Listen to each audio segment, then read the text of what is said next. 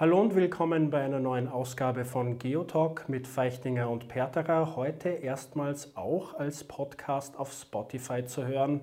Guten Tag, Herr Feichtinger. Grüß Gott, Herr Perterer. Ist ja wieder ein spannendes Thema, das wir heute haben.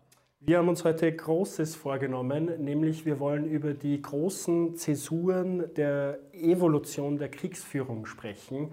Fangen wir an mit wahrscheinlich einer der größten Zensuren, nämlich der Erfindung von Schusswaffen. Wo wurden Schusswaffen erfunden und wie haben sie sich auf die Kriegsführung ausgewirkt? Wenn man sich heute Krieg und Kriegsführung anschaut, sind natürlich Feuerwaffen überhaupt nicht mehr aus dem Alltag, Kriegsalltag wegzudenken. Es hat aber lange Zeit gedauert, bis es so weit gekommen ist. Die ersten Waffen waren ja im 13., 14. Jahrhundert. Die hatten aber mit dem, was wir heute haben, überhaupt nichts zu tun. Das war Schwarzpulver, ein Rohr und dann eine Kugel hinein und dann irgendwie hat es geraucht und gestunken und geknallt und das war ein Schuss.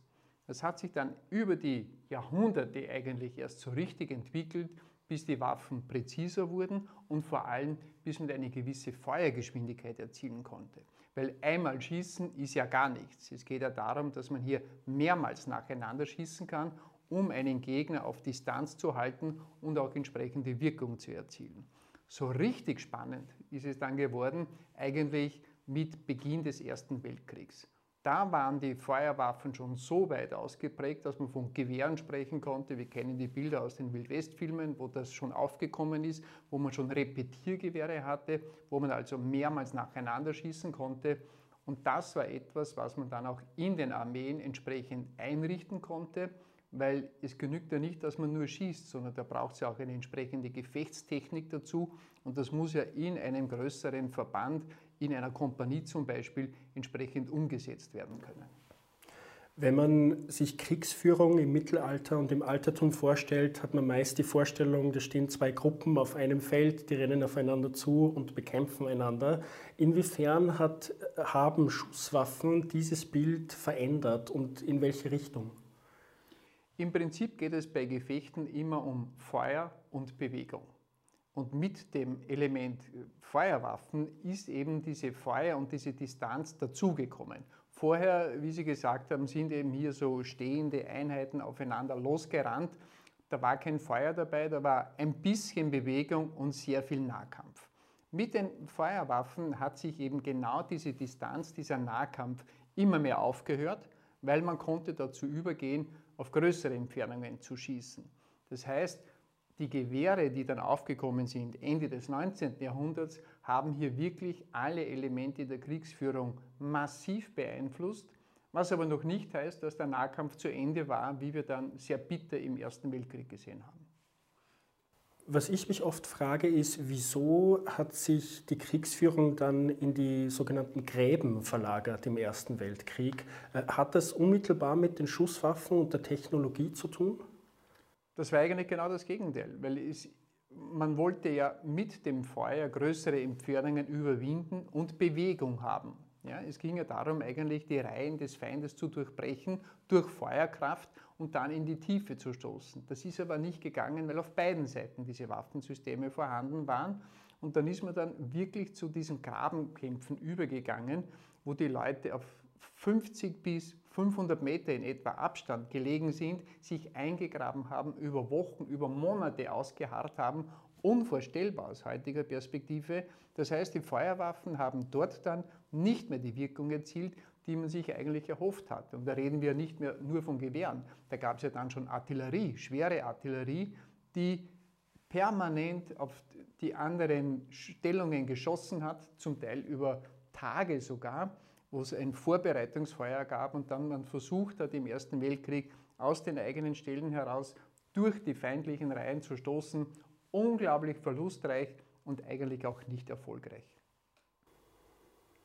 Wir haben gesprochen über das 19. Jahrhundert und dass im 19. Jahrhundert äh, Gewehre aufgekommen sind, wo man mehrmals hintereinander feuern konnte. Gleichzeitig setzen viele Historiker auch die Entwicklung des modernen Nationalstaates im 19. Jahrhundert an.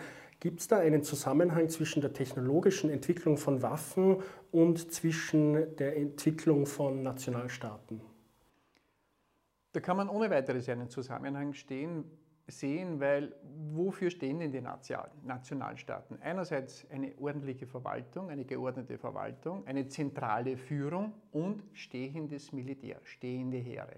Und in diesen stehenden Heeren, die Soldaten waren ja dann ständig präsent, da konnte man natürlich auch viel mehr Ausbildung machen und viel mehr Gefechtsdrill machen.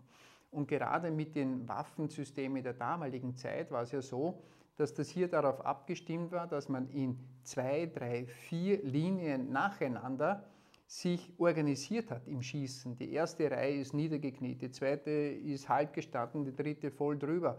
Und wenn die erste geschossen hat, musste sie nachladen und dann ist die zweite drangekommen mit dem Schießen. Das heißt, es war ein relativ aufwendiges System und hier ist dann auch die Drill-Ausbildung aufgekommen, weil nachdenken durfte man in so einer Situation angesichts des Feindes vielleicht 50 Meter gegenüber nicht. Das musste drillmäßig gehen, automatisiert sein und das hat natürlich in der Zeit, wo Staaten diese Armeen gebildet haben, einen enormen Aufschwung genommen.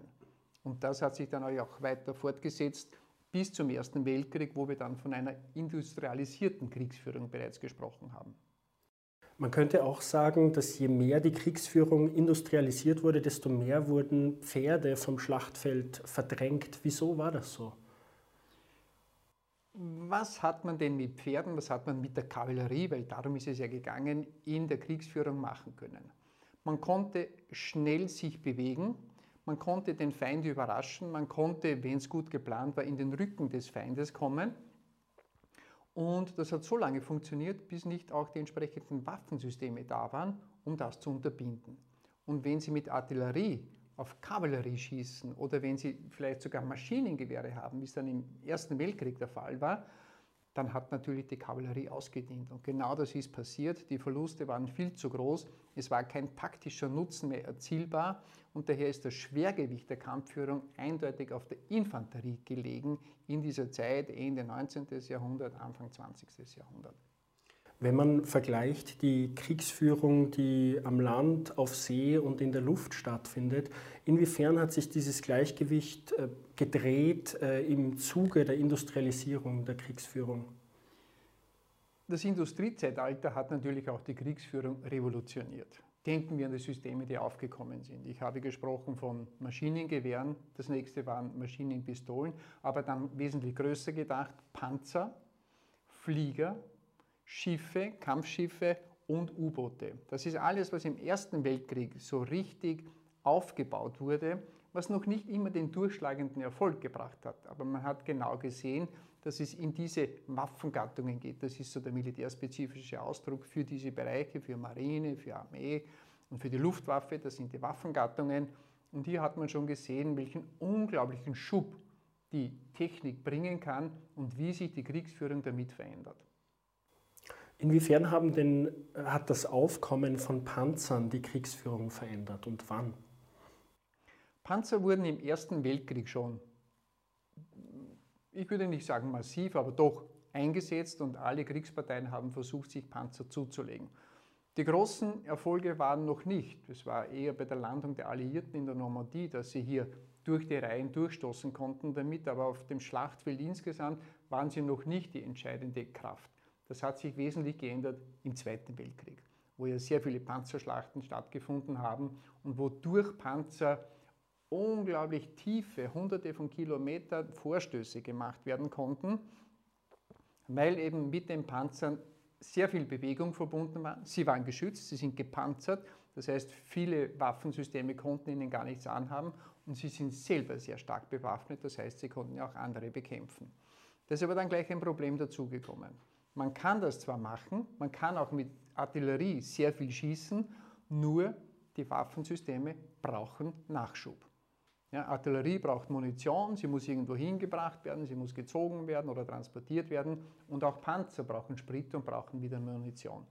Und das ist etwas, was dann so richtig vakant wurde, auch im Zweiten Weltkrieg, dass man zwar sehr rasch irgendwo hin vorstoßen kann, aber wenn die Versorgung nicht nachkommt, dann läuft man Gefahr, dort isoliert zu werden, abgekapselt zu werden und eigentlich dem Feind ausgeliefert zu sein. Und hier hat man schon gesehen, dieses Wechselspiel zwischen Kampfkraft auf der einen Seite und auf der anderen Seite die Notwendigkeit der Versorgung. Und das ist ein Problem, das man heute immer hat. Einerseits geht es darum, selber aktiv zu sein, also Offensivkraft zu haben, moderne Waffensysteme zu haben. Im Gegenzug schaut natürlich jede andere Seite, dass sie Abwehrmaßnahmen dagegen hat. Wir haben Panzer, wir haben Panzerabwehr. Wir haben Flieger, wir haben Fliegerabwehr. Wir haben Raketen, Raketenabwehr. Und das lässt sich so fortsetzen. Das heißt, es ist immer sofort das Bestreben, sich dagegen schützen zu können und noch ein effektiveres Waffensystem zu entwickeln. Das ist eine der eine Strang der Entwicklung und der zweite ist der, dass man sich immer überlegen muss, wenn diese Systeme zum Einsatz kommen sollen, dass es nicht nur ein Einmaleffekt ist, sondern wie kann ich das über eine längere Zeit garantieren. Wenn wir uns noch einmal anschauen, die, die drei Elemente Land, See und Luft, ähm, manche Historiker sagen ja zum Beispiel über den Zweiten Weltkrieg, dass der Krieg in Wahrheit auf dem Meer ausgefochten wurde, ist natürlich eine kontroverse Meinung. Wie würden Sie da die unterschiedlichen, also die beiden Weltkriege einschätzen? Was war am wichtigsten, Land, Meer oder Luft? Das zentrale, ich würde nicht sagen, das war entscheidend oder das war entscheidend. Okay. Aber die Seekriegsführung war natürlich unglaublich bedeutsam im Zweiten Weltkrieg, weil man ja versucht hat, die Handelswege zu kappen. Das war ja das Hauptziel. Es ist ja gar nicht so sehr um, um die anderen, es ist nicht darum gegangen, die anderen unmittelbar zu bekämpfen. Es ist darum gegangen, den Nachschub zu unterbinden. Und vor allem auch den Handel. Da geht es ja auch dann um Ressourcen, damit die Kriegsindustrie auch entsprechend getroffen wird. Ja? Also dass die gesamte Produktion in einem Land hier zum, zum dann Niederliegen kommt. Das war die wesentliche Zielsetzung. Das hat auf der ganzen Welt stattgefunden. Die U-Boote waren dann weltweit im Einsatz. Unvorstellbar auch. Und das war daher etwas sehr, sehr Wichtiges, weil man damit natürlich die Produktion und die Versorgungslage eines Landes, eines Gegners massiv beeinträchtigen konnte. Die Wirkung dann wieder ist in hohem Maße von der Luftwaffe gekommen. Weil erinnern wir uns nur an Wien. Wien ist eigentlich in Schutt und Asche gelegt worden, zum Teil durch unglaublich viele Flieger, die hier ihre Bomben abgeworfen haben, zum Teil gezielt, zum Teil ungezielt und hier dann die Bevölkerung auch zermürbt haben. Und das ist etwas, was man nicht unterschätzen darf. Beim Krieg geht es in hohem Maße auch um die Demoralisierung und dass hier ein Druck auf die politische Führung entsteht, einzulenken und eigentlich zu kapitulieren. Das heißt, Luftwaffe und auch die Marine haben eine enorme Rolle gespielt. Aber denken wir auch noch an die vielen Vorstöße am Boden. Ja, denken wir an den Vorstoß Richtung Westen, Richtung Russland, Afrika-Korps und dergleichen. Da waren natürlich alle Elemente entsprechend eingesetzt und die große Kunst, wenn man so will, des Krieges ist, diese Elemente entsprechend abzustimmen und am Funktionieren zu halten. Und das ist auf Dauer dann nicht mehr gelungen. Und das war natürlich dann vor allem aus, aus deutscher Sicht, aus, aus Sicht der alliierten Kräfte, das entscheidende Moment. Das heißt, die Kunst besteht eher darin, diese drei Elemente strategisch zu verbinden. Man muss sie mal strategisch verbinden, das heißt von der planerischen Seite her, dass man weiß, wo kann man welche Wirkung erzielen oder wo glaubt man, welche Wirkung erzielen zu können und dann muss man das auch planerisch umsetzen. Und da war es eben wichtig, alle Elemente zum Zusammenwirken zu bringen. Die Marine, die Luftwaffe, das Heer, die Armee und das haben wir heute auch noch. Nur ist heute noch eine Dimension dazugekommen. Heute ist auch Space, Weltall bereits eine ganz wichtige Dimension und etwas, was man hier unbedingt erwähnen muss auch, ist der Informationsbereich. Der ganze Informations- und Kommunikationsbereich, weil ohne den geht gar nichts. Das heißt, insgesamt äh, geht die Kriegsführung mittlerweile weit über das Material an sich hinaus. Wir haben gerade im Westen die Entwicklung, dass man versucht, so wenig eigene Opfer wie möglich zu haben. Man spricht ja von einer postheroischen Kriegsführung. Das heißt, man setzt voll auf die Technik. Was sind die Auswirkungen davon? Wir haben heute Drohnen, die in Pakistan einschlagen und aus Amerika gesteuert werden. Wir haben hier eine Entwicklung von Super, Supersonic, also mehrfache Überschallgeschwindigkeit Raketen, die mit heutigen Mitteln fast nicht mehr abzufangen sind, die fast nicht erkennbar sind und nicht abzufangen sind. Das heißt, die Entwicklung geht hier in die Richtung, dass man eine unglaubliche Feuerkraft und Präzision hat und eine Abstandskriegsführung machen kann. Krieg aus der Ferne führen, ohne große eigene Opfer, ohne eigenes großes Risiko, aber mit enormer, möglichst punktgenauer Wirkung vor Ort. Das ist genau das, was wir auch in Afghanistan und im Irak gesehen haben in den letzten Jahren. Das ist aber nur die eine Seite der Medaille, weil wir sehen ja auch andere Konfliktschauplätze, wo der Krieg ganz anders geführt wird, fast archaisch geführt wird, wo Leute wirklich noch mit, mit Messer oder Schwert aufeinander losstürmen. Und das ist die große Entwicklung, wo man sagt, wie kann man denn hier in dieser asymmetrischen Konstellation eigentlich noch erfolgreich sein, wenn die eine Welt auf die andere trifft. Und Afghanistan ist für mich so ein Beispiel. Etwas, was die Gegenwart ja auch sehr beeinflusst, ist die Erfindung, die sozusagen am, am Gipfel der Industrie, industrialisierten Kriegsführung gemacht wurde, nämlich die Atombombe. Ähm, wie beeinflusst die Atombombe die Kriegsführung? Wie hat sie sie beeinflusst und wie, wie sehr reicht das in die Gegenwart? Das reicht auf jeden Fall in die Gegenwart, wobei es hier um die Abschreckung unter Staaten geht. Ja, weil wer hat denn Atombomben? Das sind Staaten, das sind keine keine Rebellengruppen oder keine Terrorgruppen. Das heißt, Staaten, die Absicht bei, beim Besitz von Atomwaffen ist, oder war zumindest nach dem Zweiten Weltkrieg, andere Staaten davon abzuhalten, den anderen anzugreifen. Indem man so viele Atomwaffen hat, dass man einen zweiten Schlag noch machen kann und der bringt die anderen so weit zum Überlegen, dass sie den ersten Schlag gar nicht machen. Das war mal die erste Entwicklung. Das war als die Amerikaner Ende des Zweiten Weltkriegs eben in Japan diese zwei Bomben eingesetzt haben, was ja dann zum Kriegsende geführt hat und zur Kapitulation Japans. Und damit haben dann natürlich sofort alle anderen Supermächte, die im Sicherheitsrat der Vereinten Nationen sind, geschaut, dass sie zu Atomwaffen kommen. Und das ist ihnen gelungen. Und alle fünf Vetomächte heute im Sicherheitsrat sind Atommächte, offiziellen Atommächte. Damals waren das insbesondere die Sowjetunion und die Amerikaner. Es sind dann dazugekommen Briten, Franzosen und die Chinesen.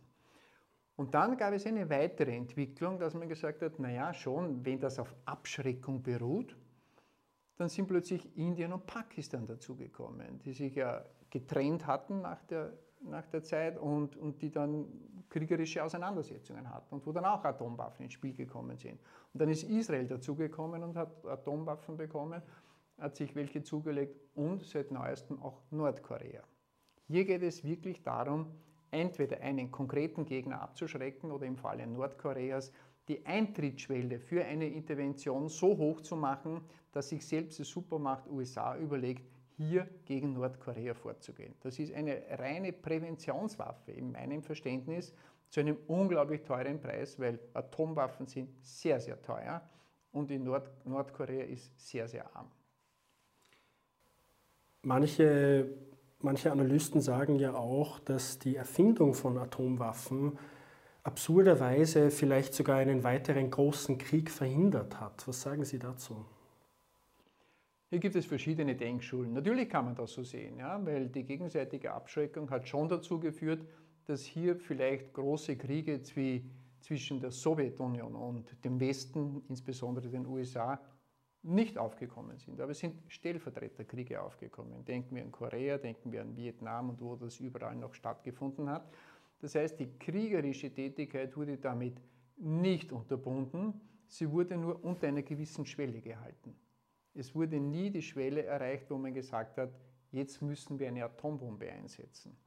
Wobei die Versuchung schon immer da war. Das muss ich schon dazu sagen.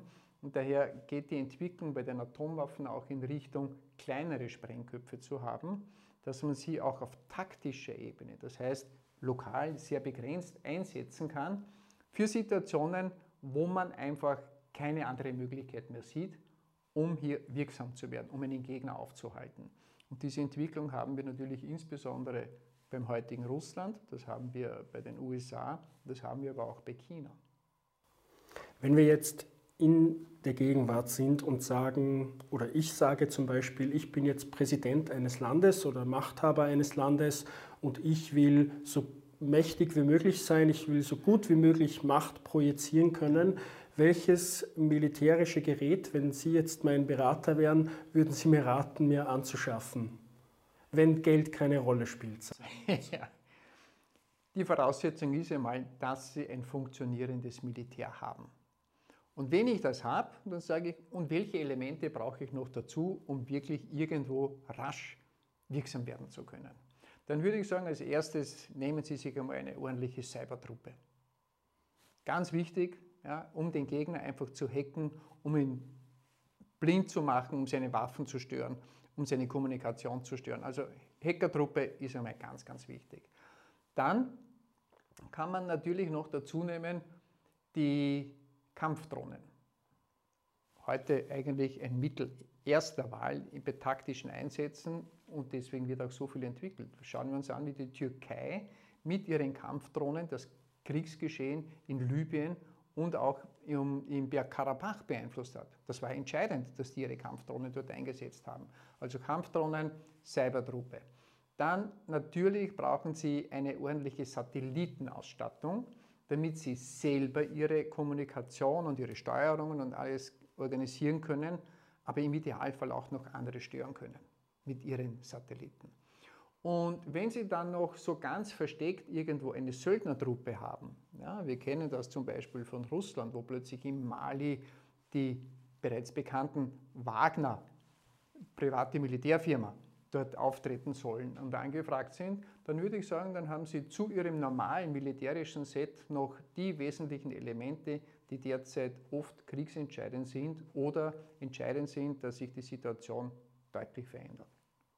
Wir haben viel bis jetzt über Technologie gesprochen und ein bisschen auch über Technologie als Antreiber der Evolution der Kriegsführung. Ähm, sieht man heute aber nicht auch, dass Technologie in der Kriegsführung nicht alles ist, zum Beispiel in Afghanistan?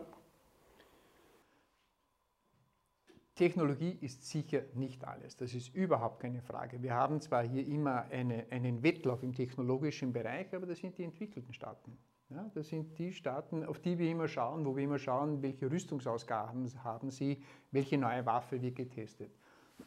Aber gerade in Afghanistan haben wir gesehen, dass das eine sehr begrenzte Reichweite hat, wenn sie einem Gegner gegenüberstehen, der das nicht hat, aber der auch ganz anders auftritt, der sich an kein Völkerrecht hält, der nicht durch die Medien ständig gezehrt wird, weil er sich eben nichts hält, dessen Kampfführung man eigentlich gar nicht als Kampfführung bezeichnen kann, weil das ist blanker Terrorismus. Wenn Sie pausenlos Mordanschläge haben, irgendwelche Bombenanschläge haben auf Marktplätzen, wo die eigenen Leute zu Hunderten getötet werden, und wenn Sie alle Möglichkeiten der psychologischen Kriegführung mit Drangsalierung der eigenen Bevölkerung und, und, und ausspielen, und wenn Sie dann noch Kämpfer haben, die bereit sind zu sterben, dann haben Sie einen massiven Unterschied und in dieser asymmetrischen Konstellation werden plötzlich Grenzen aufgehoben. Weil da können Sie ja 100 Raketen irgendwo hinschießen. Wenn der Gegner sich irgendwo in Tunnelsystemen verstecken kann und nur wartet, bis das Feuer aus ist und dann wieder herausrückt und seine Art der Kriegführung macht, dann hat man schlechte Karten. Und genau das ist in Afghanistan passiert. Und irgendwann wurde dieser Preis zu hoch und das erklärt auch, warum die Taliban dann zunehmend auch militärisch am Boden gewonnen haben, weil diese asymmetrische Kriegführung, der eine hält sich an alle Regeln und ist ständig auch im Rampenlicht und die andere Seite macht alles, was Gott und das Völkerrecht verboten hat, das geht auf Dauer nicht. Meine letzte Frage ist, betrifft, meine letzte Frage betrifft die Zukunft der Kriegsführung. Donald Trump hat ja, als er noch US-Präsident war, die Space Force gegründet. Ich habe mich immer gefragt, warum er das wirklich gemacht hat. Meine These ist, und da wundere ich mich, was Sie denken, dass es im Endeffekt um Satelliten geht und dass wir in eine Zukunft kommen könnten, wo die Großmächte die Satelliten voneinander bedrohen oder vielleicht sogar runterschießen. Äh, glauben Sie, dass es darum geht? Beziehungsweise wie, wie könnte eine Kriegsführung im Weltall überhaupt aussehen? Im Prinzip geht es um zwei Komponenten. Wozu brauchen wir derzeit Satelliten? Wir brauchen sie, um zu navigieren, um zu kommunizieren, um Waffensysteme zu steuern, um vielleicht auch andere zu stören. Das ist so die Kernaufgabe der Satelliten. Ein, ein alter Wunschgedanke von vielen technologischen Planern war immer auch, aktive, offensive Systeme im All zu stationieren. Wir, wir, kennen hier diese James Bond-Bilder, wo hier ein Radarsystem oder, oder eine Superwaffe aus dem Weltall plötzlich irgendwelche Ziele auf der Erde angreift. Überlegungen gibt es schon sehr lange, dass man hier das mit Hochenergiewaffen, mit Laserwaffen und dergleichen macht. Glaube ich aber nicht, dass das in absehbarer Zeit wirklich so wirkungsvoll werden kann. Aber Killer-Satelliten gibt es bereits. Die wurden auch schon erprobt. Ja, man hat eigene Satelliten, die ausgedient haben, abgeschossen. Das haben die Chinesen gemacht, die Russen genauso wie die, ja, wie die Amerikaner. Das heißt hier, einerseits den eigenen Satelliten zu schützen, damit er seine Funktionen voll weiter erfüllen kann, aber den Gegner zumindest zu blenden, zu irritieren oder zu stören, wenn schon nicht gleich abzuschießen, das ist eigentlich die Kriegsführung im All, die in nächster Zeit ansteht und wo schon alle Vorbereitungen getroffen wurden. Das heißt, ich brauche eine Cybertruppe, eine Söldnertruppe und Killersatelliten. Ja, und die Drohnen nicht vergessen. Die Drohnen nicht vergessen. Vielen Dank für diesen großen Überblick. Sehr gerne. Ist nicht so einfach. Das ist ein Mega-Thema in dieser kurzen Zeit zu behandeln, aber es tut sich einiges. Ich hoffe, wir könnten einen guten Überblick über das Thema geben, über die großen Zäsuren in der Evolution der Kriegsführung. Heute konntet ihr das erstmals auch auf Spotify hören. Das ist ab jetzt immer so. Wir sehen uns bei der nächsten Ausgabe von Geotalk mit Feichtinger und Perterer. Danke fürs Zusehen.